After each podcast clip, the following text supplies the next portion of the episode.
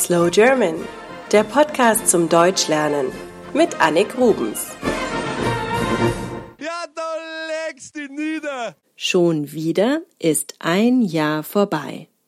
Ich hoffe, ihr habt Weihnachten und die Feiertage gut überstanden. Und jetzt steht schon wieder das nächste Fest auf dem Kalender, Silvester. Am letzten Tag des Jahres, also am 31. Dezember, feiern alle Menschen den Übergang in ein neues Jahr.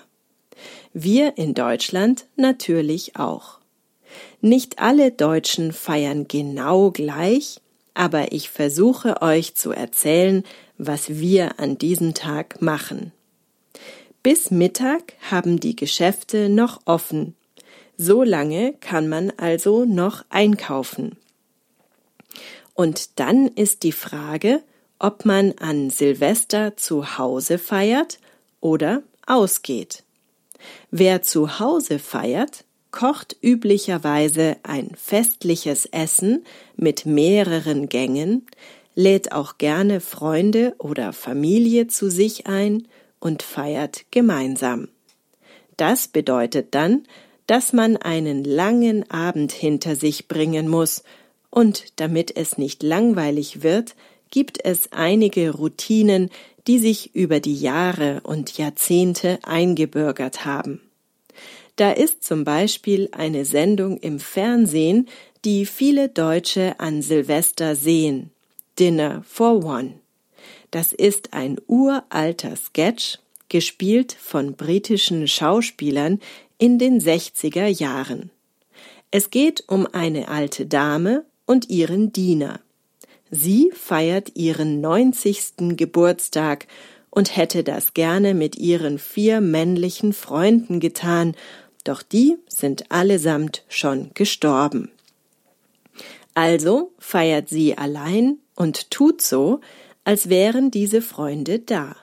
Butler James muss die Herren spielen und wird natürlich im Laufe des Abendessens immer betrunkener. Auf slowgerman.com stelle ich euch einen YouTube-Clip von diesem Sketch. Ansonsten laufen im Fernsehen noch einige gute und weniger gute Programme, aber es gibt auch Alternativen. Zum Beispiel das Bleigießen. Man erhitzt kleine Mengen Blei und gießt das dann in kaltes Wasser. Es härtet aus und man kann es anfassen. In einem kleinen Buch kann man dann nachlesen, was das gegossene Blei bedeutet. Sieht es aus wie ein Schwein, wie ein Bart, wie eine Leiter?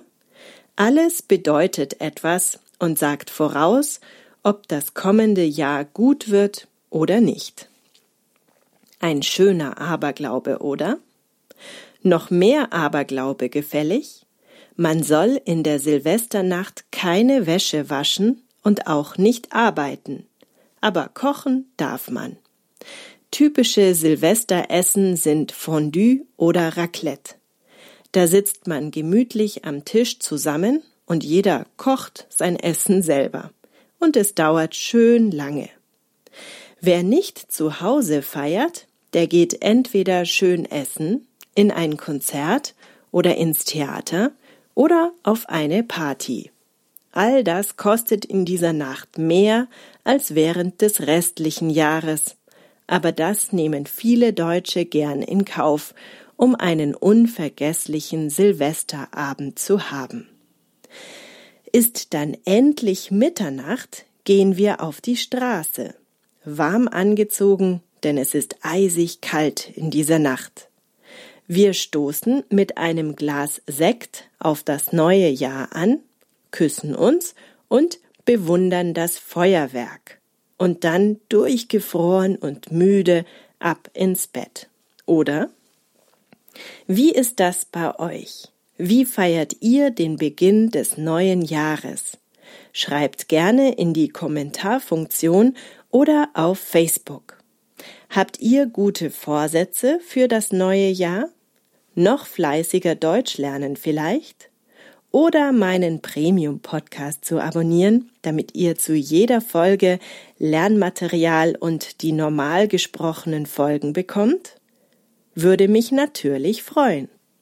Ich wünsche euch jetzt erstmal einen guten Rutsch ins neue Jahr. Bis bald, eure Annik. Das war Slow German, der Podcast mit Annik Rubens.